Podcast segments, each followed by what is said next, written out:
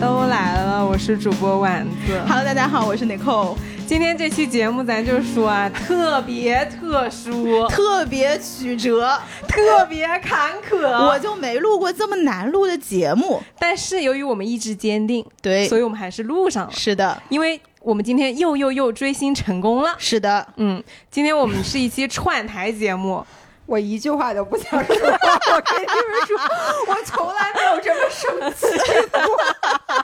我跟你说啊，今天咱们那个串台的是 Fit for Life，所以现在坐在我旁边的是 Giselle，然后 Giselle 呢、就是非常不高兴，非常气馁，坐在我的沙发上，像个老真实的老爷一样。真样。老爷，真老爷，我给大家描述一下现在我们的状况啊，就是这已经是我们今天第三遍录音了。嗯，第一遍录了五分钟，录音笔黑了，然后呢，他们非说什么什么不知道什么原因，然后呢就第二遍录，第二遍录的时候我就 Q 了，第一遍录只录了五分钟，我说这已经是我们第二遍录了，第二遍录录了十五分钟，笔又黑了。嗯，然后我们现在在进行第三次尝试，在我们第二次和第三次尝试之间呢，我们就找了各种方法，想弄明白这录音笔到底是怎么啊。坏的。然后我就发现，这两个人何止不知道录音笔是怎么坏的，这两个人对录音笔简直一 无所知，我简直惊呆了。我跟大家描述一下啊，就这录音笔，我我说咱们仨都先说几句话，然后呢嗯录录一下，试录一下，然后我放一下，然后你扣跟我说这录音笔放不了，我说。什么？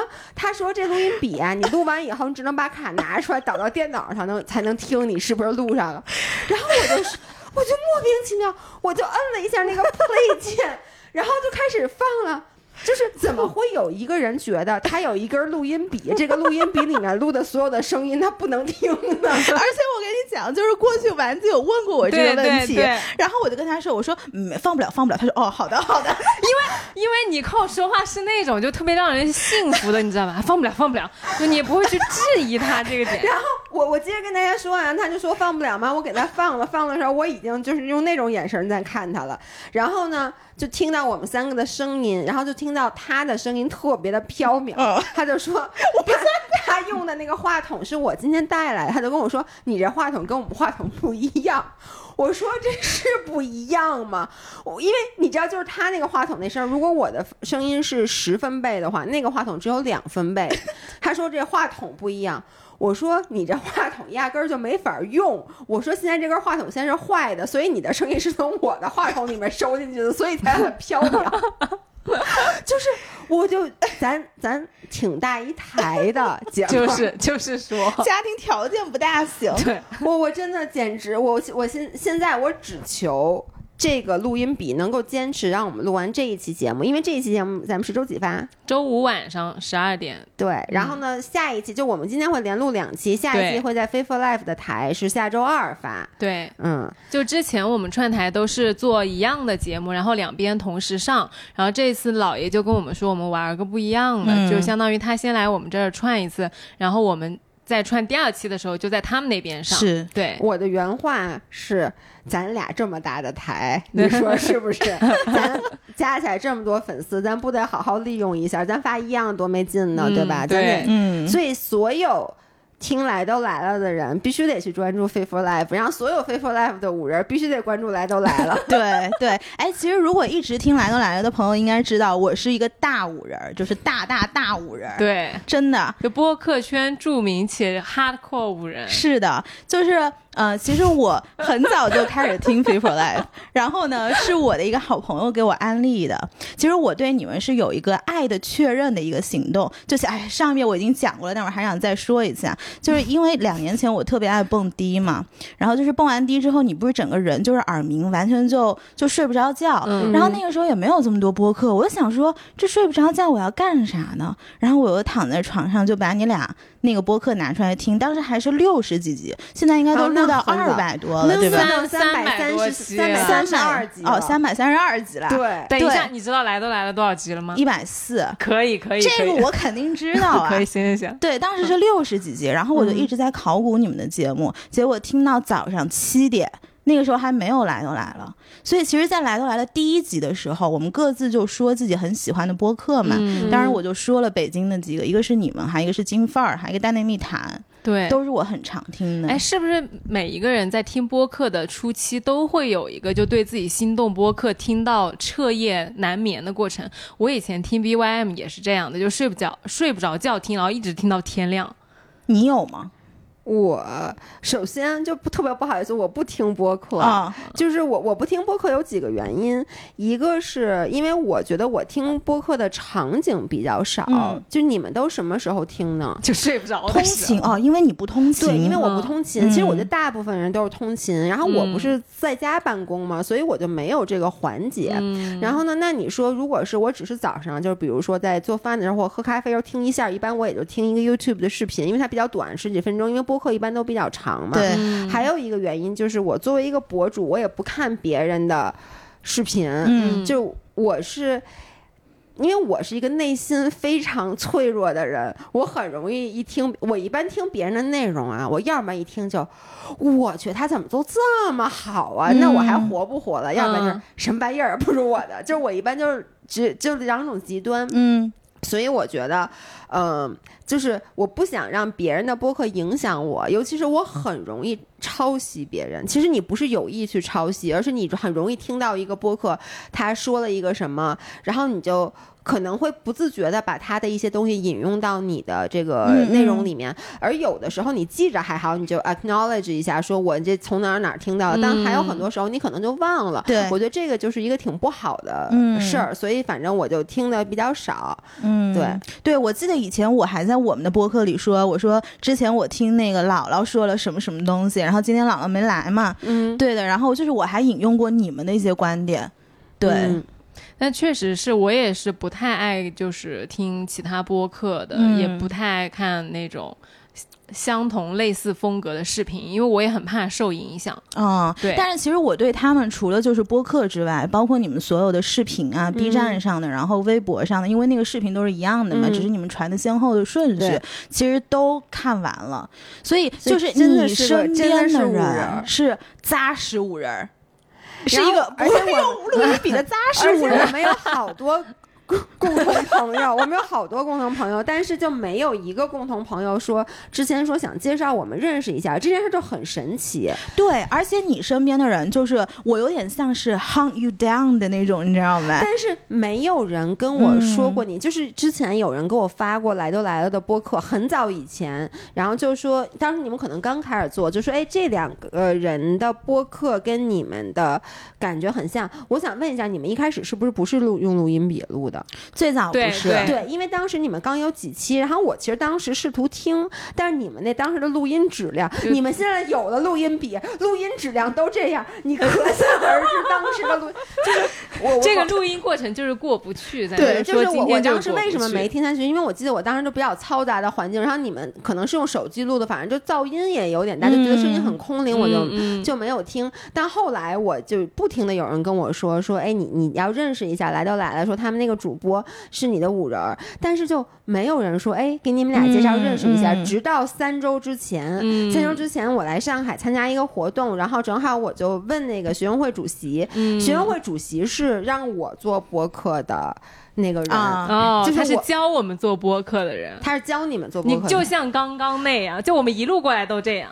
哦，但是你们那这个留在我那期，因为我下我的那期节目，我是想去采访你们两个，挖一下你们俩嘛。嗯但是当时就是因为我跟学生会主席不是大学同学嘛，嗯然后呢，我就来上海，当时我已经做博主了，然后他就找我做了一期播客，然后他就说，哎，你特别适合做播客，所以就是从那个时候做起来的。嗯然后，所以那天我来，我见到他了，然后我我就说，我就说那个你晚上有什么活动，我去参加。他就跟我说，然后都很晚了，他才跟我说，说来都来了的丸子也在。嗯然后我就是，我当时就想到说，啊我能认识你们了，但是我没有想到咱们能一见如故，就真的是很亲。就我对你们两个的感觉，就是我其实没有听过你们太多的博客，就是从咱们认识以后，我听了三四期。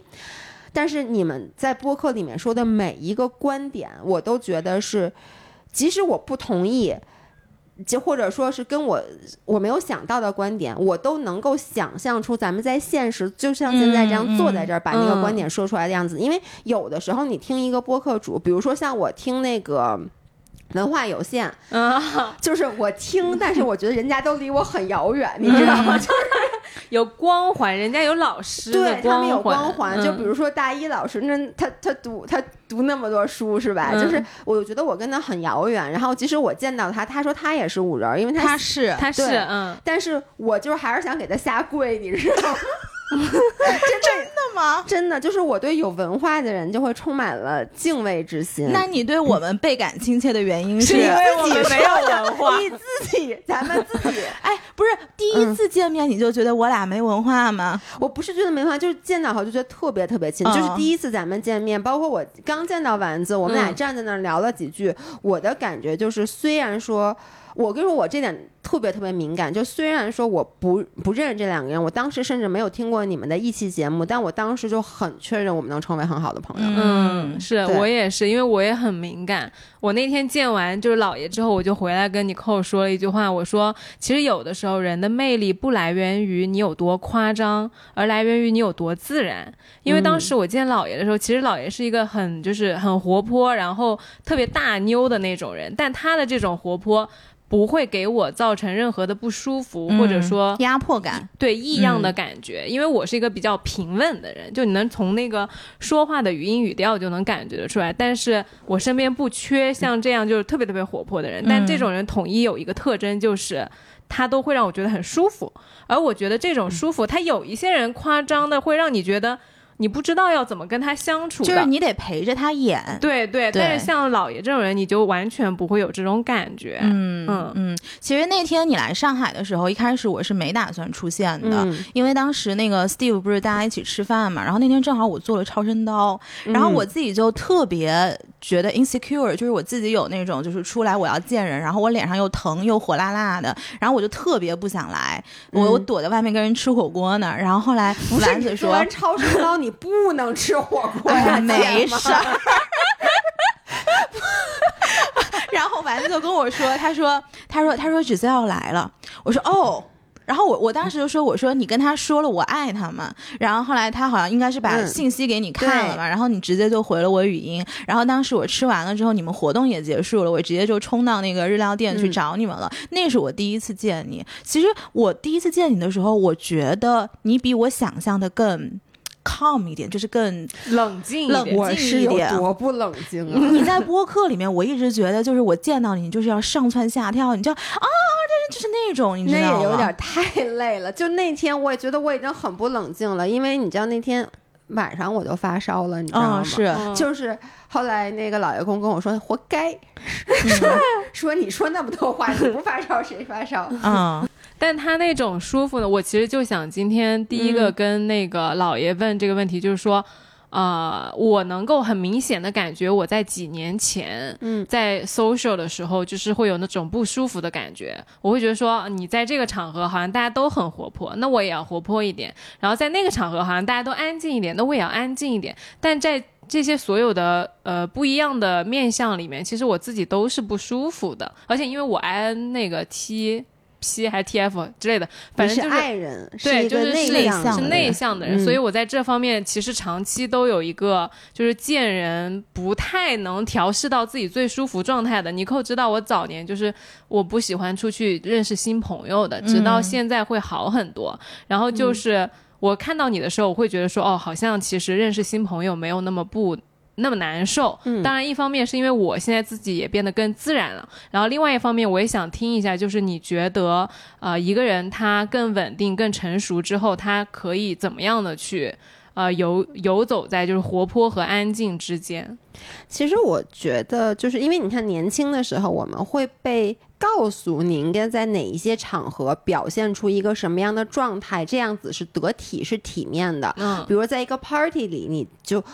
你要比较亢奋，你要比较开心，哎对对因为你要照顾到所有跟你，因为大家来 party 来嗨的嘛，你要照顾到大家的情绪。然后在一个比如说工作或一个会议上，你就要很安静。嗯我觉得这个如果是你本身的状态没有问题，嗯因为其实大部分人嘛，那你在 party 上你就是会稍微亢奋一点，你在会议上就是会稍微平静一点，但是。呃，可能在我们以前，我们会刻意的再去扮演一下，比如说你本身是一个内向的人，嗯。然后你去参加了一个 party，其实对于你来说，在这个 party 上，你最舒适的状态就是当一朵壁花儿，嗯。你就在嗯就是拿拿一杯酒，你在一个角落坐着，嗯然后这样子，其实你没有觉得尴尬，嗯，但是呢，因为你觉得，但是你会怕这样子让我觉得尴尬。对而说句实在话，作为一个艺人，就是在我年轻的时候，如果说我办了一个 party，或者我去一个朋友的 party，然后我看到你扣坐在旁边，然后呢，大家都在那儿聊得很开心，他一个人在那儿坐着，嗯我就会觉得。哟，他他他被冷落了，他被忽视了，嗯我我觉得他好不舒服呀。然后我就想去照顾你，嗯然后这个时候呢，你也是，你觉得你在那儿坐着，你觉得明明你是舒服的，但你觉得，哎呀，这样子会不会让所有人都觉得我不合群啊？然后我也要去扮演一个别的角色。对对对我，觉得这个是年轻的时候我的一个习惯，但是随着嗯年龄的增长，我现在就发现。其实你就是做最舒服的你，因为人是有很多面的。比如说，我是一个特别外向的人，嗯但我也不是一个十。嗯我也我也有内向的时候，我也有社恐的时候。那你就是遵循自己的内心。比如说我现在的状态，我想上蹿下跳，我不是为了表演。去上蹿下跳，那我就上蹿下跳。即使现在是一个不合时宜的时候，我觉得也是可以上蹿下跳的。就是不要压抑自己，就是不要压抑自己，做你最舒服的状态。因为就像你说的，当你是最舒服状态的时人的时候，你其实会吸引到很多人。对这些人他接受了这个时候的你，他就能接受你的全部。是而如果说你是扮演了一个角色，比如说我今天在这个 party 上，我明明是一个内向的人，但我扮演了一朵交际花儿，然后呢，可能你扣就觉得，哎，说，哎，他性格很好，我跟他要个微信，后来发现我你他不搭理我了我出来，我也不搭理你，你就会觉得，哎，我是不是刻意针对你？但是其实不是，我就觉得这嗯个就是一个没有必要的事儿。而当你做了最真实的自己，你吸引到的人一定是真正 appreciate 你这个性格的人。正缘，这叫正缘。对，所以嗯就比如说我是一个非常。上蹿下跳的人，那其实很多人可能就是看不惯，他不是看不惯，就是我的这个状态就是让他觉得不舒舒服那嗯我就不吸引他，我也没有必要去吸引他。就不要勉强。对，然后他也可以，就是我们两个就当做在一个 party 上擦身而过的两个陌生人。那我们可嗯能此生就这一次经历。他觉得，哎，那天 party 上有一个人跟疯子一样，然后我觉得那天 party 上有一个人，他好像也不太开心，这件事儿就结束了。我觉得就没有关系。嗯对对，哎，那我想问，就是你的这套理论，跟你后来出来做自媒体，你才慢慢找到这这就找到自己，还是说这个是你以前在企业里面你就明白了一个道理？因为我觉得很多时候，就是一直在上班的人，他身上是有很多枷锁，是有很多禁锢的。没错，他就是要表演，就是比如说敬业、专业的对精神那种感觉的。是的，他需要表演专业，啊然后他需要表演。呃，一旦你把这个枷锁带上了，其实他与此同时是很多很多的枷锁。哎你这可个问题能我要挺好。表演一个好的爸爸，我要表演一个好的妈妈，表演一个好的女儿，一个孝顺的孩子。那是不是就是一旦你脱离了这个枷锁，然后你就可以整个像突破出去一样，那你才慢慢能够真实的面对你自己，诚实的面对你自己。我就觉得，首先。本来人就是很多面的，有时候你在家庭里面，你就是跟在公司里面是不一样的。其实也嗯未必在公司你就是压抑自己。我觉得在公司很多很大程度，哎，也有可能是我们两个人工作的偏差，就是会压抑你很至少一半的天性。我觉得。因为嗯我也有就是上蹿下跳的那一面，嗯也有很活泼的那面，或者说录节目的时候嗯哈哈大笑的那一面，但其实，在职场上是不行的。我跟你说是行的。我原来在工作，就是我，因为我毕竟我在辞职做自媒体之前，我先是我有七七年吧，嗯七八年的工作经历，我是嗯三十岁才辞辞职的嘛。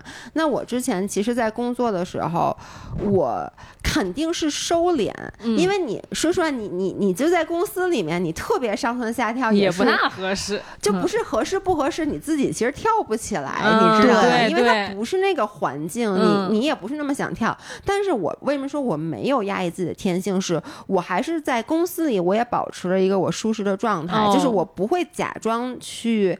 be someone else，、嗯就举一个例子，就是我当时去我第二个公司，你后我是不是讲过这个故事在我的博客里？就是我去我后来那家外企，当时我在面试的时候，我正在整容，就是我讲我讲过这个故事吗？我我不知道，至少我没听过没事儿，反正我没听过。就是当时吧，我我还在第一个那个咨询公司嘛，然后呢，我就请了俩礼拜假，我去韩国垫鼻子，拿嗯双眼皮儿，嗯然后呢，结果，但我当时其实已经有在申请第二个那个公司的工作了。我没有想到的是，他 literally 是在我垫完鼻子那天就。白天电完呢，然后呢，好像就下午吧，我我就刚到酒店就接到了那个公司电话，嗯就问我什么几天、两天以后还三天以后能不能去面试啊？嗯我就说不行，我说我在韩国参加我表弟的婚礼，然后呢，然后他说啊，他们说那你什么时候能去？我就说得下周，因为我嗯七天拆线，就是我垫完鼻子七天之后拆完线，我才可以回回国嘛。嗯，然后所以就直接给我约在了第九天。嗯你们你们没垫过鼻子，你们可真是不知道。就是垫完鼻子吧，你七天以后是，就这七天之内，我肯定是没有洗过脸的。嗯而且你知道，你垫完鼻子以后，那脸不就肿吗？然后你在退肿的时候，其实就是你的皮儿就开始蜕皮，像蛇一样。哦因为你等于你你肿的时候，其实就是你的皮肤之间被水撑起来了，哦那个水消去以后，你的皮和你的肉之间已经分离了，分离了，并且你的脸就是青青黄黄紫紫，因为它虽然只是垫鼻子，但你知道我整个脸都是就是跟被人暴胖揍了一顿似的。嗯然后呢？我就记得我那天去面试那天是我做完鼻子的第九天，然后我前一天晚上才从韩国回来，然后我就那是我第一次洗脸，然后呢我就轻轻的想得化点妆，因为你的脸主要特别颜色有点多，就用了一点点遮瑕，但你都有点多，你都不敢，真的不敢去碰它，就特别嗯特别疼，因为那皮儿特别疼，你嗯就那种轻轻拿那个抹一抹，然后呢，就就，而且我还做了一个双眼皮那埋线嘛，然后那眼皮也贼老宽，然后我就去面试了。然后面试完第一波，然后几天以后没想到收到电话，然后我后来又去，然后呢，反正就我面了五轮，最后嗯才进了。进了那公司以后，我为什么说我没有压抑自己的天性？就是因为我一开始为什么跟人说我在韩韩国参加表弟的婚礼，是如果人给我打电话，我说我不能去，因为我在垫鼻子，我就怕他不让我去了。嗯但我入职以后，一个是我入职当天，就是我们跟那个新的同事部门一起吃饭，就是那些同事，然后呢，那个一个同事就说什么他去韩国玩儿什么的，然后就问我说：“哎，你去过韩国吗？”嗯，我首先我不会举手说：“哎，我刚从韩国整容回来。”但人家问你去你去过韩国吗？你也不掩饰这事儿，我就非常自然的说，我说啊，我说你看我这就是韩国人，韩国混血，我说我刚从韩国回来，韩国制造，对，Made in Korea，然后我就跟等于就是这样的全基本上全部门都知道了，嗯还有包括像我老板。就我老板是个德国人，然后他就在我入职就大概几天之后，他就有一次就一开始刚入职的时候做那个叫 review 嘛，我也不知道叫什么，他就跟我谈，他就说我有一个东西不知道应不应该问你，他跟我、嗯他就说，他说你知道吗？他说我我就觉得特别神奇，说你这几次来面试，你你每次都长不一样。他说连德国人都能看出来不一样 他说。因为 他说我特别不好意思，他说你知道吗？其实你第二次来面试那次，我都没看出来你是你，因为第二次跟第一次就隔了两周吧。然后那个时候，你知道，就是那个时候就消肿就很快了，尤其你第一次很肿，我就跟他说啊，我说因为我当时刚垫完鼻子，我说你见证了我整个这脸蜕变的过程。嗯所以就是，其实你看，我完全就做了我自己，因为我就是一个刚从韩国整完容回来，然后挺高兴，觉得自己挺美的人。然后呢，但是我觉得这个并没有影响大家对我专业度的嗯，认知，就是只要你工作上你该工作，你不能说你在工作上你还手舞足蹈的，你要干一事儿你不跟人好好干。我觉得你工作你该怎么干怎么干，但是没有必要去压抑自己的性格。我的意思是，嗯呃，你会觉得你的那个职场环境有给你更多的包容吗？因为我觉得有两种情况啊，一种是。呃，确实是我心里的枷锁，嗯就是我自己不允许我嗯在职场上面做我自己。还有一种情况，可能就是他确实很多的职场，就是包括我们的听友啊什么的，也会反馈，就是他们在职场上可能没有那么多的宽容的余地。我不知道，因为首先我只在外企工作过，可能外企的环境更加的包容，有有这个可能啊。但是我我至少我给我自己的原则就是，我从一开始就不装。嗯，就是嗯我从面试的时候，嗯其实我嗯就不要在性格上掩饰我是一个什么样的人。嗯就是我当然可以在我的成绩上面作假，比如说我没有做过这么多个项目，我跟你说我就做过，我做过好多好多个项目。是的，是的，嗯但是我是一个什么样的人，然后我是一个大大咧咧的人，我这些我其实不会作假。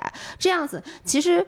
呃所以就是如果这个职场环境容许你进来，嗯，那一定是他先接受了你。他至少大部分大面积的嗯接受你这是一个什么样的人的。其实包括我谈恋爱也是一样的逻辑，就是我嗯从来不去遮掩我的这些毛病。就是你能接受，那那那那我以后就咱俩都会很舒服。嗯所以我觉得很多时候，一个呀，我觉得是你，就比如说你，嗯我觉得可能是你自己心里戏太多了。嗯什么意思？就是你太觉得别人会。介意你的一些行为，嗯但其实别人不介意的。嗯就是你可能觉得啊，是不是我说这个话，大家就会这么想我？是不是我做这个行为，我今天穿了一个这样的衣服，大家就会怎么想你？其实不会的，人家每个人都有自己要专注的事儿，他没有那么多精力一天到晚放在你身上。所以我觉得这是第一，就是职场环境可能没有大家想象的那么不宽容。嗯，还有就是你不你不要自己把自己给夹住，因为如果你自己先说我是一个什么什么样的人，然后呢我是一个特别正经的人，然后你以后又开始就是特别的不在线的时候，对不在线的状嗯态，别人就会觉得哎你怎么这两天表现那么奇怪？对，嗯，就其实我觉得他说有一个点很好，就是你在进职场的时候可以先做自己，但是我觉得这个点啊，对于初初刚开始工作的人其实是比较难的，因为你不知道那个。边界在哪里？一个是你没有这个自信，说我作为一个刚工作的人，我可以被允许展现我自己的个性。但是如果说你这样的话，因为我其实收到很多的读者来信，就是他们工作以后发现这个环境跟他特别不契合，他嗯工作的很难受，嗯然后他就觉得我应该怎么才能换工作，嗯怎么逃离这个环境。所以其实我觉得这个就是。最开始就是一份工作，对于你除了他的薪资、他的待遇以外，他的 vibe 跟你是不是契合这一点其实更重要。我觉得，嗯因为你不想让你工作。呃，很痛苦。你首先得在每天工作的这点点滴滴里，你至少得是一个相对舒服的状态。嗯而这个，我觉得是任何薪资和待遇没法弥补的。你现在工作那个开心吗？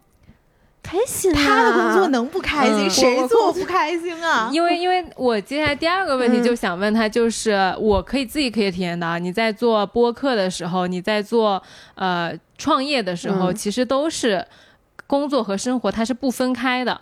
我原来在没有做过播客之前啊，我特别不能理解那些创业的人，嗯我觉得哇好辛苦啊，每天熬夜，又怎么能受得了呢？为什么要加班呢？但后来我做了播客，我就知道了，就是其实你在做你喜欢或者说你自己做的事儿的时候，嗯你是没有苦这个概念的。嗯嗯但是你知道，你刚刚讲的那个职场环境，嗯就我完全赞同你说的那套理论。可是现在，尤其是这两年，很嗯多刚毕业的小朋友，嗯他其实是没有这么多选择的。嗯可能他呃 logically 他就就是想、呃怎么讲？嗯理想状态 logic，他是知道的，你刚刚说的这些东西，但你真的去面试的时候，你发现今年这个就业率可能也就嗯百分之三十几。那在这百分之三十几的里面，那我是不是先选体制内的？然后体制内完了是不是国企？然后这两个筛选完了之后，是不是哪个薪资待遇高，我嗯去哪个？因为大家可能都要生活嘛，所以我觉得，包括我们的听众也是，经常都有人跟我们讲，他的工作状态是很不舒服的。嗯那如果真的是这种情况，就这个已经是他的一个默认的人生状态，你会不会有一个什么更好的建议？就是在接受这种人生状态的前，呗，对就装呗。对，就是你装完了之后，你有没有办法在其他地方还能让自己开心？做个播客呀我，就是觉得这个其实是很重要，的其实。这个就是我一直在说的找找支点。就如果你把你全部的支点都放在工作上面，嗯那这个工作如果让你不开心了，你这人就完了，因为你你就这么一个支点。所以我我我觉得我刚才说是种理想状态啊，就是我觉得一个也是因为挺多年前的了，一个也是因为当时是外企。那但是我还是建议大家，就是虽然说工作不好找，但是如果说你硬去做一个，比如像我这性格，我觉得就算我。当然了，我要真的得喝西北风了，可能我什么活都干。但只要我还有一点点选择，我可能都不会去找一个体制内的工作，嗯因为我非常清楚，我在上学的时候我就跟这个体制格格不入。那工作了以后就更是这样。那就算我真的现在能进入到这个公司里，第一，我一定干得很不开心；嗯第二，我不会有发展。就是因为你你你人装啊，我觉得是能也是有一个限度的。比如说我是一个一百，我装成六十是可以的，我不能再去装了。嗯，所以我觉得这是第一。第二就是，如果说你 OK，那这份工作我就是非常需要它，我也可以接受它。限制我的性格，那你就把它当做一个单纯的工作来对待。嗯那在做这个工作的时候，你是要有一些苦，要痛苦的，那你就接受它，因为这就跟跑步一样。那你说跑步的过程，我刚跟姥姥聊完马拉松，跑步的过程百分之九十都是非常痛苦的。嗯，那你痛苦你就不跑了吗？这可没人拿枪逼你，这也没人给你钱，你还得给人家钱呢。嗯那你既然已经决定说我要跑这个步，我要跑这个马拉松，那你在过程中的痛苦，你就是要想办法去消解它。嗯不管你是说我通过心流，我就每一步我去不去想这个痛苦，我去转移注意力也好，我把注意力就放在每一次脚步上也好。比如说，你觉得这个工作。它让我非常不开心，嗯因为它跟我的性格格格不入，人际关系让我不满意。那我就把工作把注意力放在工作成果上，就是我这一件事儿，我把它做了，嗯短期的成果，比如说老板交完的任务我完成了，他能不能给我带来一定的开心？你总是能在工作里找到一定的让你自己，我觉得是自我实现的事儿吧。对它就是多和少的区别。那你在这方面，比如说工作只能让你完成你人生百分之五的自我实现，那你剩下百分之九十五，你该有兴趣爱好可以有兴趣爱好，你有朋友在人际关系中得到，就是你在工作上缺失的人际关系的这方面的支持，你可以在朋友身上找嘛，对吧？是你跟朋友一起骂同事、骂老板，这是最爽的一件事儿了，我觉得 没有比这个更幸福的了。喝点酒，是不是？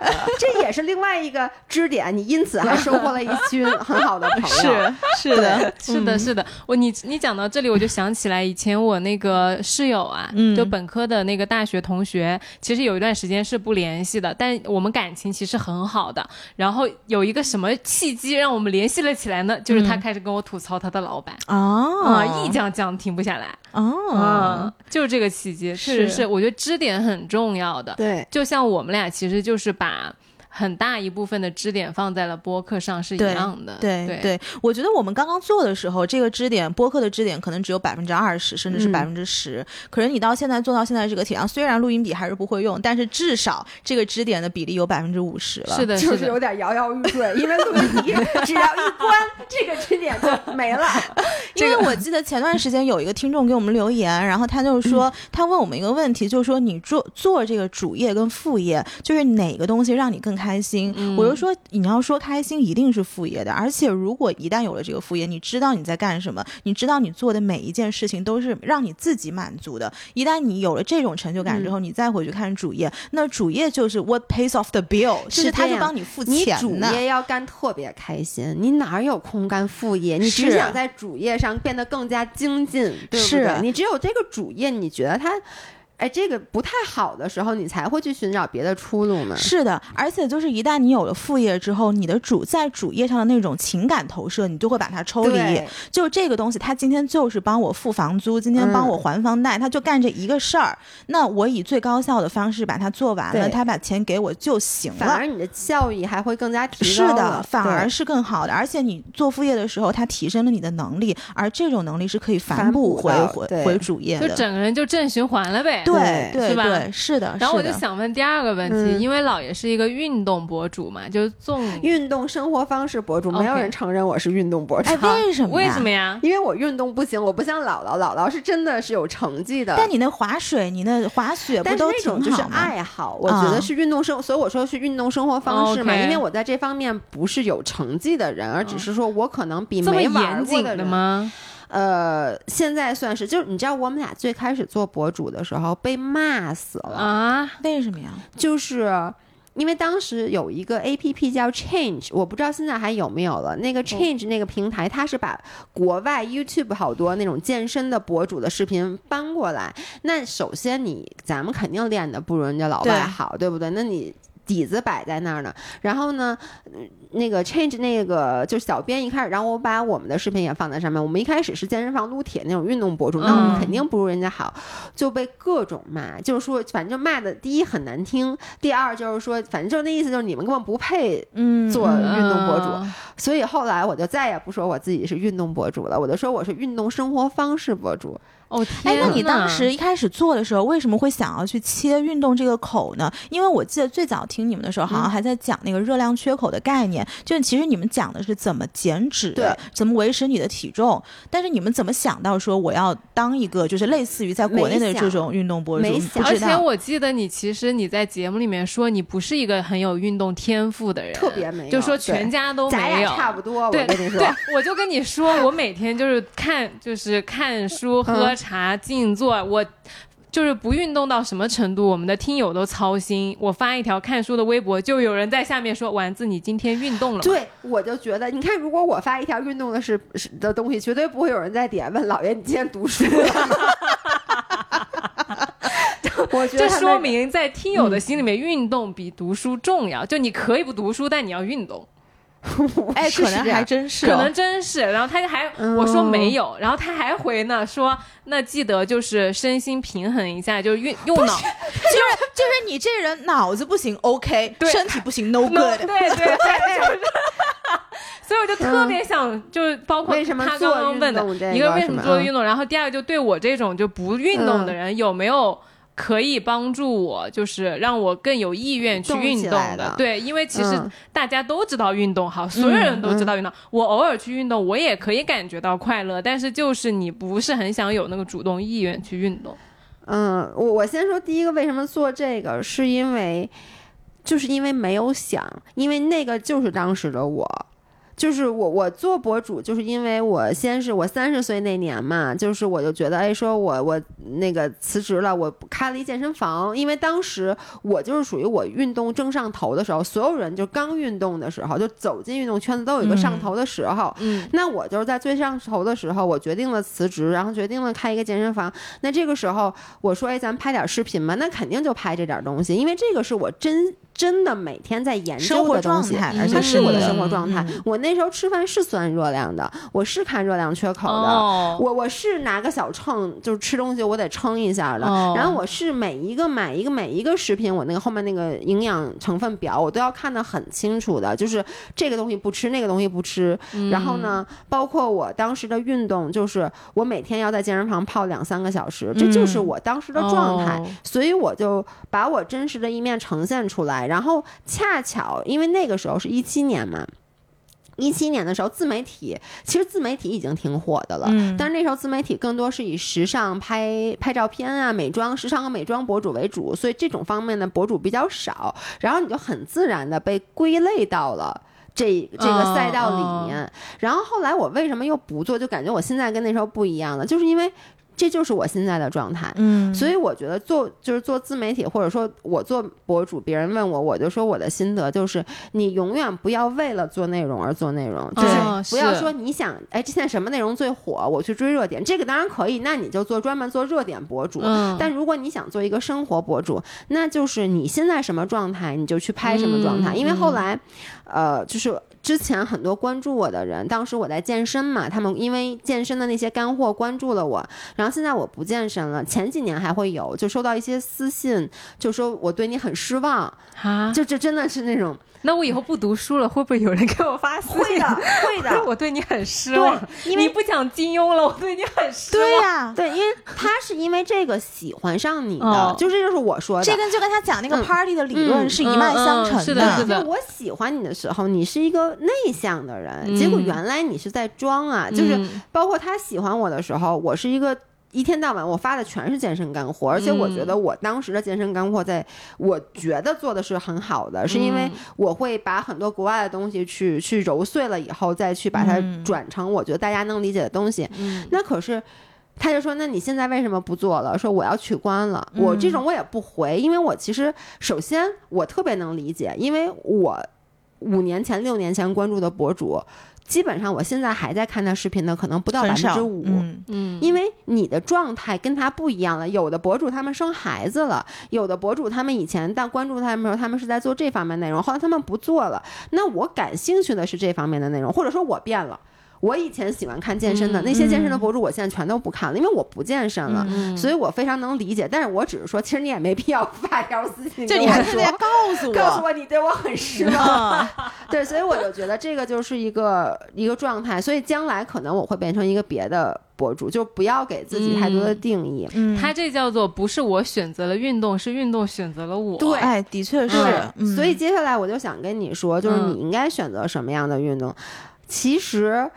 我今天那个去那个拍车展的时候，我们那小姑娘还问我呢，她说嗯她去那个健身房，然后看了一眼，觉得私教好贵啊。嗯，我还是那句话，就是我首先不建议任何没有健身基础的人一上来运动先去健身房，嗯就是因为它是一个最枯燥、最无趣的。嗯，那你想选择一个什么样的运动？就是你不要太功利，你就想你喜欢干什么。你之前那几次享受到运动快乐的，你是干嘛了呀？我运动最激烈的时候就是做流瑜伽，就流瑜伽是我的嗯运动上限。流瑜伽挺累的呢。，对对，嗯因为我以前也是在 Pure 做瑜伽的，嗯然后最近的话，后来那个到期了，嗯我又觉得 Pure 的瑜伽太还是太呃太激烈了，嗯而且。更像健身，然后我就没有续在那里的嗯卡了。完了之后，最近有在尝试做玩路冲，但是那个嗯也不是一个很经常的运动。我其实很想培养一个每周可以动一两次的这种。那你、那个你觉得当时那个那个运动带给你的快感是因为什么呢？就是是因为就是我会觉得运动完了之后轻松了。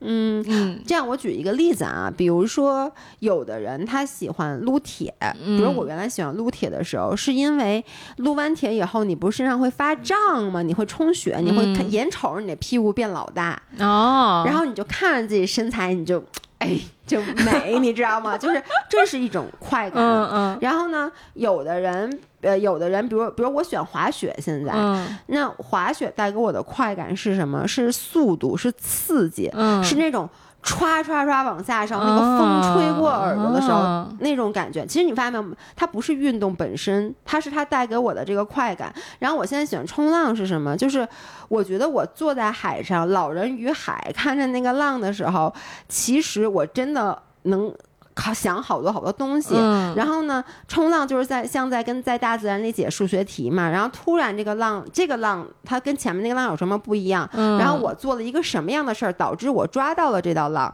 它是那种解题，哎。瞬间你解对了，跟大自然有一个完美的击掌的那种快感，所以每一个运动带给你的快感是不一样的。哦我觉得你要看一下，你想象就是你更 enjoy 的是什么快感。比如我有好多朋友，他们特别喜欢上团课，嗯，就是上课的时候觉得特别爽，但你发现他们享受的其实不是团课的快感，而是社交的快感。嗯，因为在团课是你能。就像我说的，你那同事你都特别不喜欢，然而我们现在成年人又很难交到新的朋友了。如果你的发小、你的同学跟你不在一个城市，嗯其实运动的团课是让你很快速的结识一群哦，志同道合的朋友，然后他因为这些朋友，他找到了快感。所以像我之前开那个健身房，就是哦好多人他来健身不是为了上课，嗯，他就是为了说，哎呀，我说你你去吗？啊，我你你去啊？那那我我今天不太想练，那我去坐会儿吧，然后咱们俩一起去吃饭。啊，他是这种还这样子的，对，他这个就跟那个大爷大妈原来炒股去营业部，其实就是为了一起去。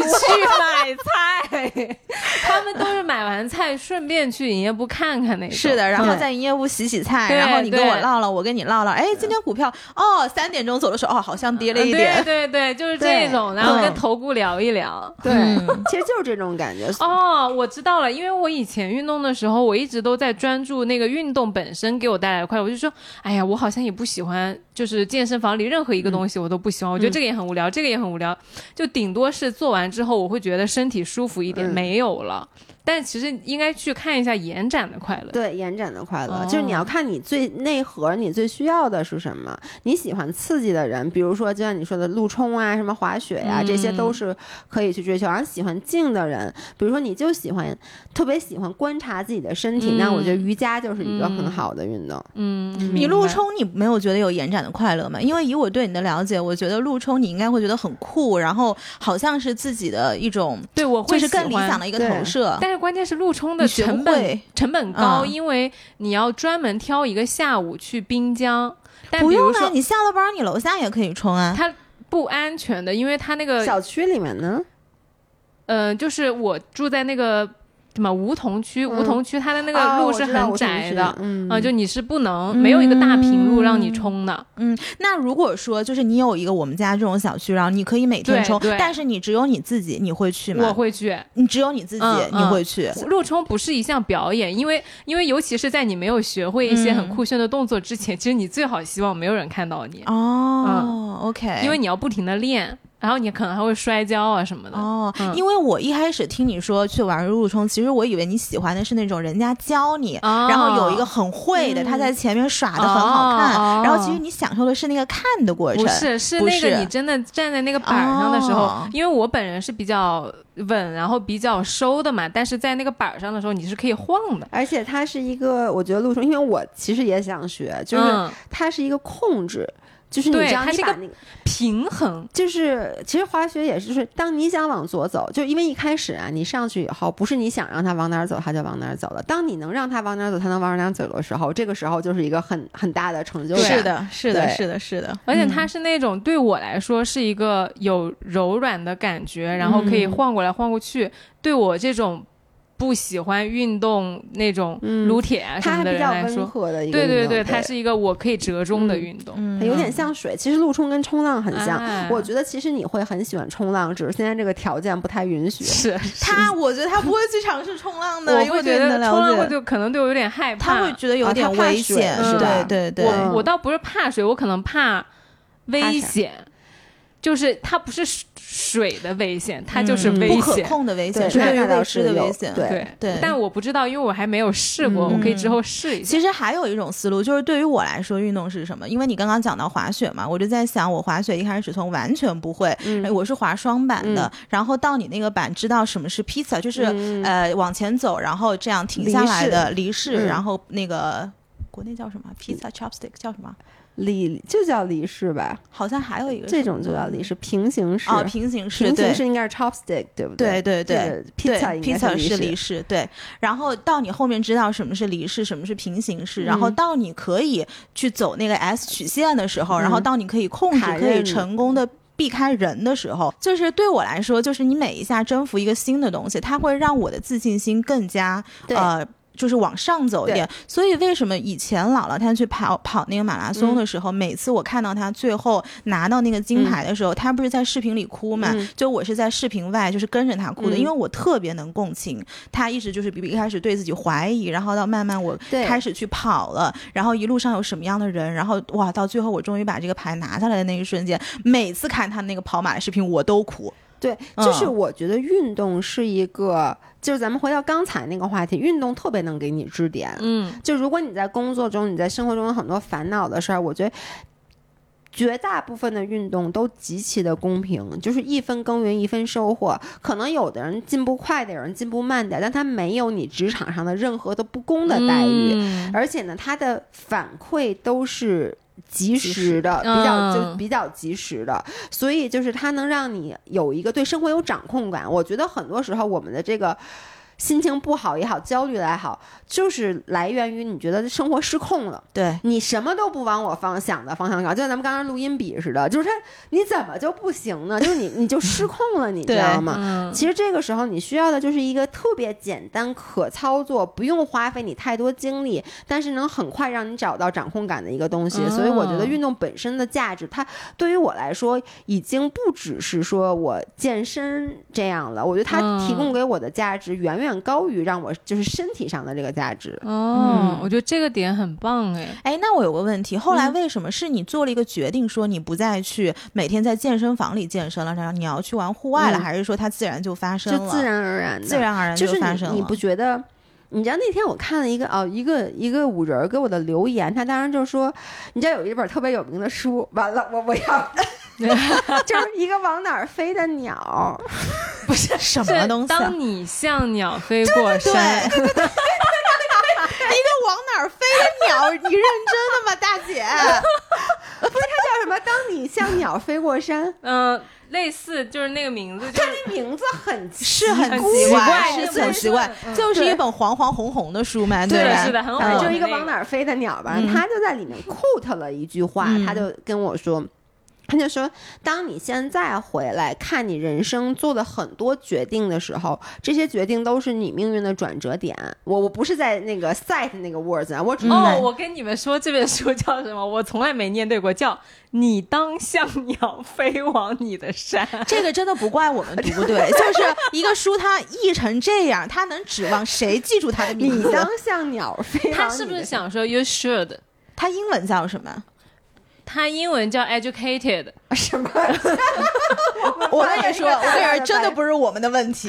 对，anyways，它里面它就那个意思啊，就是说，当你回首看到你人生很多的时候，你做这个决定，其实它就是开启了你人生新的一段旅程，它是你人生重要的转折点。嗯，但当你身处那个其中转折点时候，的时候，嗯你嗯完全感受不到，它就跟你平时过的每一天一模一样。嗯它大概就是这个意思。嗯所以我觉得，就是我发现，比如你看，我是从什么时候开始不健身的？我想不起来，但我回头看，我会看到啊、大概是疫情的那一年的中间那段时间。为什么？因为健身房关了，关了。嗯那我这个需要运动的人，我就不得已开始去往外去去走了，所以我就。但你一旦往外走了，你健身房很多年以后，因为它有关关停停嘛，你就很难再回去了。嗯那你说当时我没有觉得这是一个转折点，但你再回头去看，它完全改变了第一我的运动的逻辑，嗯第二改变了我整个输出的内容，我的工作都由此转变了。包括像姥姥，她当时开始跑步，其实就特别特别无。我跟你说，我觉得姥姥开始跑步，我那天还帮她想，就是因为当时我们俩都在健身，有他有一年过生日。嗯。有一个人送了他一块佳明的表，嗯。就是他以前的一个同事一起送他一块佳明的表。那佳明的表就是用来跑步的，对。因为送的是一块跑步的表，所以他为了那块表，他因为拿一块新表，那时候都没有运动表，就觉得很新鲜，然后还之而且那表还挺贵的。对，而且因为之嗯前都戴那种 Apple Watch，它不是一个专业的运动表，嗯。他有这块表，他很兴奋，嗯。他就开始跑，嗯。然后呢，其实这就是契机。当时他跑着跑着，然后就发现，哎，他我还记得他第一次就跑一五公里，哎呦，给他累的，就是觉得都不行不行的。嗯现在他真的，他说跑半马对于他来说就是跑五公里，天哪，就是二十公里对于他来说就是完全不用休息。嗯，他就就非常非常舒服的能跑二十公里，你想他一个月跑了四次马拉松嘛，所以就是你完全想象不到当时这块表会嗯变成他整个开始走向跑马的这个、这个人生转折点，嗯但是它就是这么发生了，对。嗯，那比如说在你们在做转变的时候，包括姥姥她从五公里跑到半马，或者是你从这个室呃呃健身房里面走到了室外，就是你们有在任何做博主的这个过程中自我怀疑过吗？就是说你们现在做的东西是不是你们第一个你们能坚持，第二个是你们真正想要做的事儿？我没有怀疑过说这个东西是不是我想要做，但是姥姥之前会给我很大的压力，嗯因为我们两个是运动生活方式博主嘛，嗯但是其实运动还是很重要的一部分。而嗯坦白讲啊。就姥姥就是有运动天赋那人，从小她就有。就原来运动会的时候，她真的所有的跑步项目给她爆满，她都忙不过来。我真去，的她真的，她跑完四百又得回去跑二百接力，然后又得跑这个，就是她恨不得一场运动会报四个项目。我小的时候体育是及格我我成绩，我都没及格。我我跟你说，不是，那你在 change 上可能是要被骂。就是我在中考的时候，就是你知道中考北京是三十分满分体育，嗯我没没人，我中考体育二十分，你就这么想吧，我有嗯十分是被扣掉的，就是我跑八百米跑了五分二十秒。哦，就八百米，嗯一般人都跑三分二十秒是满分，基本嗯所有人都怎么着四分钟跑完，我跑五分二十秒嗯，我体育就很差很差很差，而且我原来跟你一模一样，我一点儿都不运动，嗯，就是我觉得人为什么要动啊？因为我爸一直跟我说，就是人的。就是人的精髓就在于你现在可以躺着，人类进化了那么多年，是吗？人类那么努力，进化了那么多年，现在终于可以躺在沙发上看电视了。对呀，你说我要穿上鞋出去跑步，你是不是有病？就退换，因为你以前都是很危险的，你才要跑啊步的呀对呀，你你为什我跟你么要？说，我就是高级，不是人为什么能进化？是因为你一路跑跑跑跑跑，对呀然后对呀，但是你跑跑跑跑跑跑，你的目的是我有一天不跑，就跟你不觉得你继续跑下去，你还能再进化吗？就跟你你要你挣钱。赚钱了财富自由，，你不就工作跟对呀、呀、你你挣钱的目的就是为了财富自由，而不是为了一辈子永远在挣钱呀、你挣钱的目的不是为了财富自由呀，是为了自我实现呀。钱只是一个过程，不是结果你看呀。这个就出来了，就是差异化就出来了。不不不不，你挣钱的目的是为了财富自由。你你听他这么说呢？你听他这么说呢？你问他挣五块钱，他能自我实现吗？就是我爸一直就是，我就很小时候我是非常坚信我爸这套理论的，嗯就是人进化那么久的。终于到了可以休息的时候，就是为什么以前要长肌肉啊？就是为了以后你能不用肌肉。嗯现在我们什么我们可以不用肌肉了，出门有车，在家有床，对不对？然后你想吃个饭还有外卖给你嗯送到嘴边上，你为什么还要用它呀？你不要再长肌肉了，肌肉东西不需要了。然后我就非常坚信我爸。所以在呃，就是一开始做运动博主最开始的时候，我和姥姥的起点其实就是差不多的，因为我们俩都是做力量训练。那力量训练，坦白讲啊，我觉得它不需要太多的天赋，嗯或者说力量训练，呃，你这个天赋是很容易追平的。嗯就比如说姥姥，她比我，她她腰很细嘛，嗯然后她可能身材比例是比我好，但是呢，你说抡多少斤的大锤，对不对？我我嗯努努力，抡就是了。对，抡就是了嘛。那我有一天，我毕竟我我块儿比他大，我慢慢就抡的比他沉了，所以就是是可以去追的。或者说我在很多地方，比如说姥姥的臀比我好，但我的肩比他的好，就是你是、因为你身上实在有太多块儿可以练了，所以你就容易去找平。但是后来他开始跑步以后，因为跑步这件事儿我实在是不擅长，嗯，而我以前并不能很自洽这件事儿，因为我之前是我其实不是为了我自己跑步，我觉得为了公司我得跑步，因为我觉得每跑一步都有钱。就是对，就是说嗯你人家、你现在这个账号是一个运动生活方式账号，那人家一个跑鞋投你，肯定还是希望你们俩都能跑嘛。但后来我就发现我是真跑不了步，嗯就是我跑步我一。我也不是一点儿都不引桌你让我特别特别慢的跑，就是天气特别好的时候，我也是愿意的。但是我真的最多就跑十公里。对，我记得那个时候你不是跟姥姥还拍一视频嘛，就是姥姥带你去跑步，然后你整个人的状态就是要死半死不活的。然后你当时带姥姥去干啥？打那个，你你打的那个是什么来着？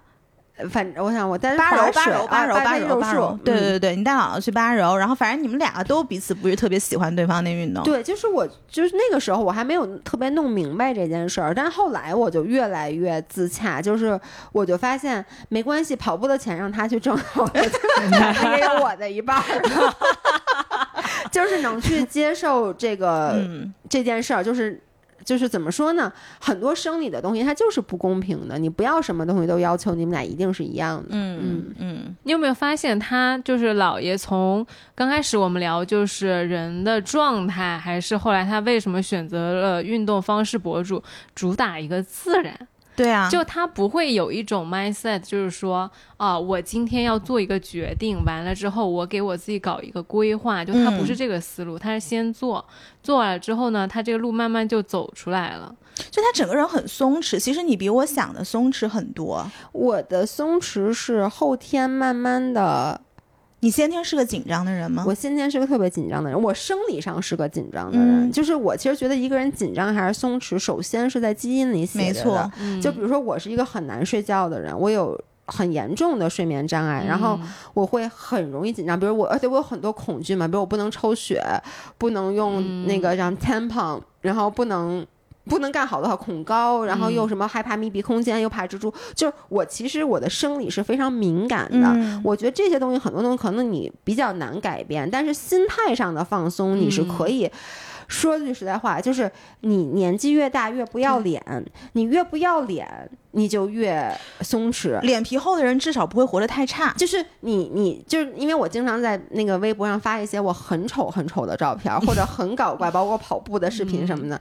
他们就会说，这个世界上，已这个互联网上已经没有你在乎的人了吧？嗯我觉得就是 你，你说我最开始知道，比如说我丑啊，或者说我有特别丑的那些视频，我看到我也是会有点就是怎么说呢，self aware 的，嗯就会觉得这个很丑。但是我发现，你就把它发出去，你发出去之后置之死地而后生。对我跟你是一样的想法，都是如果这么丑的我，或者是我说了一些这么不该说的话，你都能接受，或者是我说了不该说的话，然后你不能接受我，你骂我，你以后就不喜欢我了，那我是不是留下那些人，他就会对我非常的喜欢，然后对对。我也不会有这么多期待，也没有这么多要求，对，是。所以就是你，你就是我，我老说一句话，就是我现在的很多点，其实都是小时候我很在意的事儿。我那天在那个宁浪别野那个博客里，我就说，我我其实从小到大，我。自最自尊或者最自卑的一件事儿，就是我唱歌特别难听，我五音不全。你在博客上唱过吗？我我天天唱，就是我说了，就是我听不出哆来咪发嗦拉西哆，我觉得都是哆哆哆哆咪咪发 我完全听不出来，我就不觉得这边有区别，你知道吗？真的吗？我真的听不出来。哎，大家有没有跟我一样？你哎，你你这个音乐你也听不出来，那个体育你也三十我分，什么都不。然后你刚刚算术什么五十八，在那边念半天，三乘以四等于十二，你不是北京四中的吗？对、你是靠什么进去的？就是我觉得就是哪一科？就是中规中矩。我不是是这样的，我很会考试。哦，我的优点是，我的优点是我有特别好的小聪明，以及我很会考试。就是你知道，初中考高中是勤奋是吗？不是勤奋，我一点都不勤奋。以前、嗯我现在特别勤奋，以前不勤奋。嗯但是你你你说实话，初中东西就很简单，就是你死记硬背，包包括你很会很会考试，嗯就是就这种典型的中国孩子那种，就是我未必懂，但是题我能能给你解出来。嗯我以前就是特别典型其实的那种。会考试也是一个技能点，有些人就是会，但他不会考试。哎，对我我就是会不会考试的那种嗯人，有些有啥用啊？是没用啊，所以我就出国读书了呀。你不是最后还跟我一样我你知道出国读书为什么？吗？就是因为我虽然会考试，但到了四中，所有人都又会又会考试的时候，我这个 我就不行了，就他们什么都行。啊？所以，哎，刚才说为什么说说到这个话？那你会就是说难受吗？就他们什啊，对，没有么都行说我难受，嗯就是我我就是五音不全嘛，啊然后呢，我就我确实体育也不好，但是小的时候其实体育不好不会有什么人嘲笑你，但是你唱歌难听就会被嘲笑嘛。我那次在宁浪别也讲了一个故事，就是我从什么时候就这件事让我至今都记得，就是我在上高中的时候，我参加了一个音乐，就是叫什么那个。不叫课外班儿，就是四中是每周四下午叫选修课，就不是那种强制课，你可以选你自己任何想上的课。我虽然唱歌走调，但我不自知，其实也不是不自知，就是我想去加强我这方面，我就报了那个班儿。然后那个班儿他就是想准备一个那种什么合唱的那么一个献礼吧，就最后，然后就在那儿唱。然后这个时候老那音乐老师就跟我说。侯少阳，你别你你对口型行吗？你别你别张嘴，说你把旁边人全带走掉了。可以。这个这这个老师也是有点对，很直接，很直接。你们北京的老师真是耿直。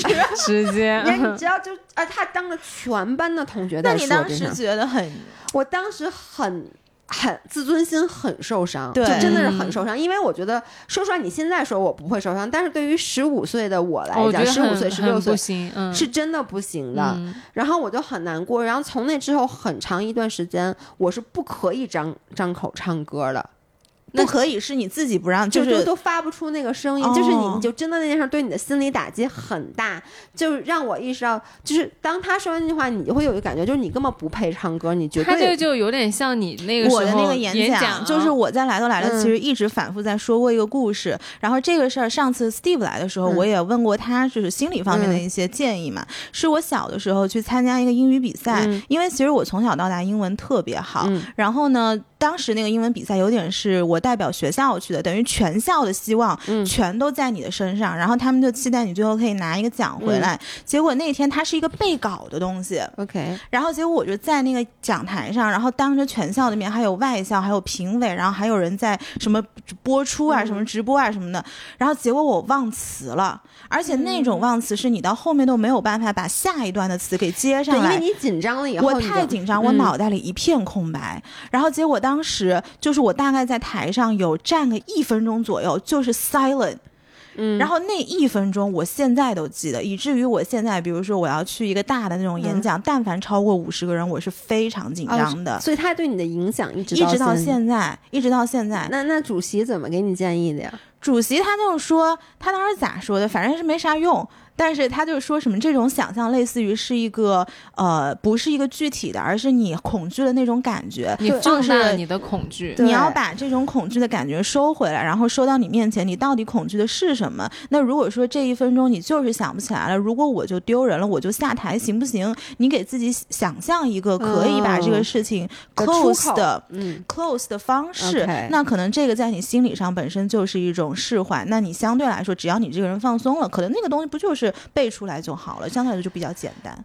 我我我教你一招，但我不知道这招你怎么使啊。嗯我后来就是这样子持续了很长一段时间，然后我我后来一招就是，我就唱，我唱给所有人听，就是你愿不愿意听我唱歌，我都要唱。你没看我们直播，嗯每一次直播的结尾，我都要唱歌的，难忘今宵。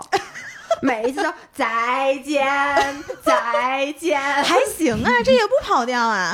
就是就是我我就一直就我啊就他唱的哪一首 啊？啊，你不知道《难忘今宵》吗？难忘今宵是这么唱的吗？不是啊另啊，外一首，反正也跟难忘今宵差不多。就是那种春晚春晚经典歌曲。反正我就一直唱，不管啊你听不听，我然后我就包括。比如说，你看我刚跟一个约会，嗯刚跟一个男生，那你说见面，我就给人家唱，嗯，就是我我就是你唱的时候会开心吗？就会开心，就会一开开始。是有点紧张。我跟你说，我现在唱歌贼开心，而且我跟你跟我去唱 K，你根本抢不着麦，然后你可能只能到别的屋去，因为我太吵了。就是我就我我后来发现。对于我来说，我的武器就是就是刚才你说怎么能松弛啊？就是我把所有你可能拿来伤害我的东西，先给你了，我都先扔出去。嗯我把鸭扔在地上，我把它摔碎了，我让你没有东西再能来伤害我。嗯这样子，其实因为说实话，就还是那句话，你唱歌走调，就你你伤害到他了吗？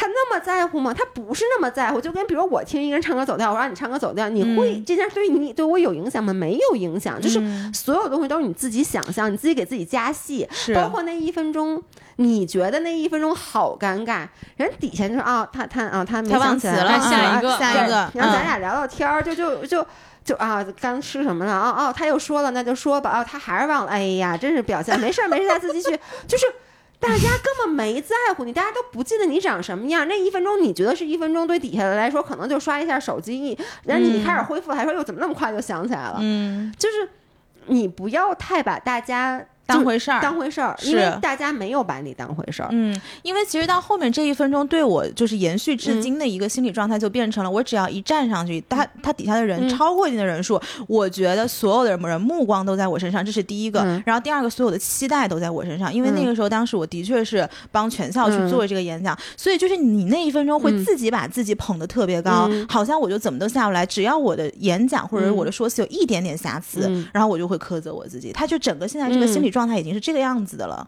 嗯。你下次就上上去试试，你说一句话就忘一次词儿，说一句就这话都不能接上。哦我跟你说，然后你这样说完了以后，这辈子就再也没有任何一个演讲能让你觉得特别的紧张了。是我下次可以试试，嗯。对，嗯，而且我觉得他这种松弛，不是说我我就是要摆出松松弛的姿态，不是说、哎我一定要当一个松弛的人，因为真正松弛的人他是不会不会把松弛拿出来说的，对他就是一我从来不觉得我松弛，我觉得我特紧张。对，就是他不不会有人标榜自己是这样子的，只有当这条路走出来之后，你才会发现哦，原来就像他刚刚说的，我们才这样走过来了。就我是想说的是，他不是说你你今天开始做一个事情的时候，你就要呃有一个规划，说我两三年怎么怎么样，嗯。因为我觉得是在我们当年受教育的时候，职业规划这件事情嗯被炒的对，太过太泛滥了，嗯。但其实你看，不管是你我还是姥爷，我们在做事情的时候，他是没有规划的，对先做，他就是先做，做完之后你才知道你能做成什么样。是的，因为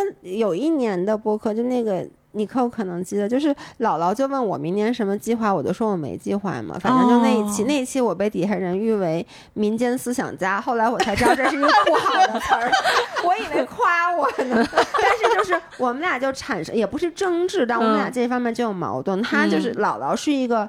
啊，明年我要完成多少场马拉松，我要跑，种对，他也你们是这样他也样，我这样的要跑六星大满贯，然后我要怎么着怎么着怎么着他会有一个非常明确的计划。然后他问你有什么计划？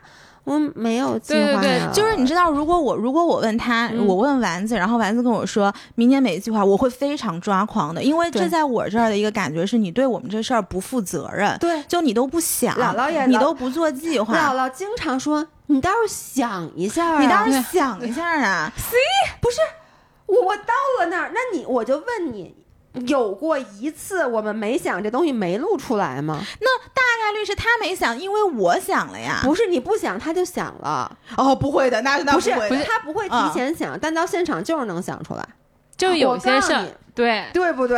就就是你就我就是这样。你为什么要提前想呢？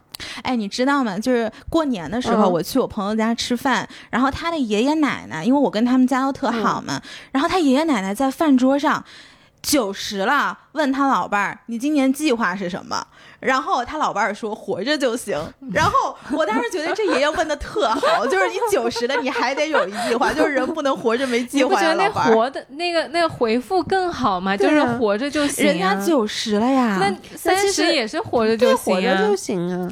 哎呀，今天就是姥姥不在，我跟对你说，但是哎，但是我能跟你说，嗯我老伴儿现在已经被我掰过来一点。嗯你看他今年就是说，他现在已经开始去设定一些短期的计划了，是因为当然了，也是因为过去这几年让他意识到长期的计划。他主要是他之前制定的计划，结果马拉松一场没办，因为他哦以为能好呢，结果没好成。嗯，然后我我从来都是我觉得就是这事儿吧，你就这么往下顺着走。对呀、你知道你们是做倒推题，就你嗯们是倒推，你先设定一个目标，然后你再往回倒推。对的对的，就思路是不一样的。对然后我们就是顺着做题，就是我们嗯解一步是一步，那这样子我们就会有很多的惊喜，因为我们也不知道能不能活着，可能就没没活着。就你的你会收到你预期之外的东西，但是比如说你做了一个计划，完了之后这计划没有按照你的要求去做，嗯你会觉得我操怎么不行啊？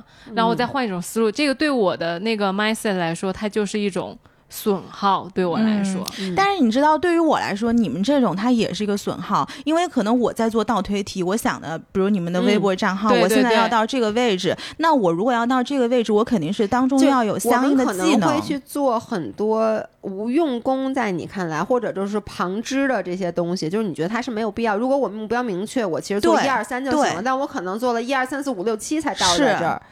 但是，我觉得这个真的就是人的不同。我觉得人生最重要的就是过程，你的每一个体就是验。活着，其实对活着，你的每一个体验其实都是很有意义的。对，你不是只是为了走到，那你要这么说，人最后都是死，那你的目标就是就死就完了吗？对不对对？我的，但是对我们这种人，他也是一个成就感的来源。就是我用最快的方式到这儿了，我也知道我爽。对对，是这个东西。那我在最后一个嗯问题，就是、因为我我知道你的工作是很忙的嘛，嗯就是或者说生活也是很紧凑的，你有什么是好的习惯分享给大家的？就是不管是思路上的 心态上的，没有吗？就这么忙？我生活习惯好吗？不是，那就是你你关于生活的呃理念呀，或者是面对你现在这些生活，你有什么心得可以分享给大家的？嗯，我我其实觉得就是你，就是你整个人。我觉得就是不要把自己太当回事儿，也不要把嗯你的环境太当回事儿。嗯，就只要你觉得一切都是一个特别顺的状态，就是我现在就是因为我之前比如说啊，姥姥是一个特别早起的人，然后呢，她每天七点钟就起来了，嗯然后八点钟她都已经跑完步了，有时候嗯九点钟她已经跑了二十二公里了，跑一半马了，而我却要十点半我的闹钟才响，但你睡得也晚呢。但我睡得晚，我我夜里又没去跑二十二公里，我不是刷手机来的，所以就是我之前会苛责我自己，嗯就是我我首先我会觉得，哎呀，我起的晚，嗯然后呢，就是首先你就是我们就好像觉得起晚就是一件不好的事儿，我觉得谁规定 morning person 就一定特别好，也不知道啊，但反正就说肯定是他们自己规定的，然后呢。就觉得早起特别好，然后其次是我总会怕我老伴儿对我有意见，嗯，因为他会觉得，哎，我都已经干这么多事儿了，我这一哎我也天回来了，你怎么还在睡呢？你这人怎么这样啊？嗯就是你怎么，就像你说什么，你怎么也不想想啊？对对对对这公司。后来呢，我就发现，第一就是他其实不会有那么多的这种负面的情绪。就真的不会，反正我老爸就是，他就觉得哦，他还没起呢，就因为有时候他会发一个东西问我，哎，起了吗？我就会觉得他是不是在叫我，在啊，或者说就，但他其实他就问一句，你起没起？你起了，你我就跟们自己搁这儿。紧张，我们根本没这意思。对对对起了，我跟你说嗯你没起，我就等你起来再跟你说。嗯但我就会觉得，哎，他怎么，他什么意思？他是不是觉得我没起，嗯或者怎么怎么着的？嗯那种的，所以就是其实他没有太把这事当回事儿。还有一个就是，你不要永远去适应。环境或者适应外界，你也要让他嗯适应你。因为我和我老伴儿就是之间我们差很多的，有一个很大的时间差。那我觉得我也试图早起过，但发现不行。那我就后来跟他说：“我说那你也配合我。”我说我就早起不了。他非常欣然的接受了。嗯嗯所以现在比如说约会什么的，姥姥都会说一句，就是我们要约一些商务商务的会，他都会说、嗯姥爷可能得十点钟以后。他就会，他就会直接去替我说，嗯然后呢，而我也会非常自然的，就比如说。像录播课，我是能很晚录的，我能十一点录播课，嗯十二点嗯录播课都没问题。但是他是七点，最晚最晚八点钟，他必须要把播客录完，嗯就他嗯他最晚最晚那个时候要把所有的工作都结束掉，他不嗯可能过了那时间才去做，所以我就会迁就他。那我就说，那你困了，那咱们早点录，要今天录不了，那就明天再录，嗯找一个咱俩都适合的时间。我觉得这个就是一个很重要的点。好，这个其实就是我们上次讲的相互尊重嘛，是就是我们尊重我们之间共同的这个契约。就明确你的边界是的，其实对于我们来讲，可能包括对于姥姥，只要你把你的工作完成了，就是你不耽误事儿，其实就没问题。好，行行行，好嘞好嘞，今天就到这里。今天就到这边，然后下周二在我们在 f a i for Life 的播客继续，是的，是的嗯，深挖一下。深挖一下我们两个，我们俩嗯真是从来没有被人挖过。嗯，对，行吧，那今天这一期就到这样了，还是欢迎大家每周收听。来都来了，你可以在小宇宙、网易云音乐、荔枝 FM、苹果 Podcast、Spotify 的各大平台找到我们，也欢迎你给我们留言。拜拜。希望你今天也开心，拜拜。拜拜。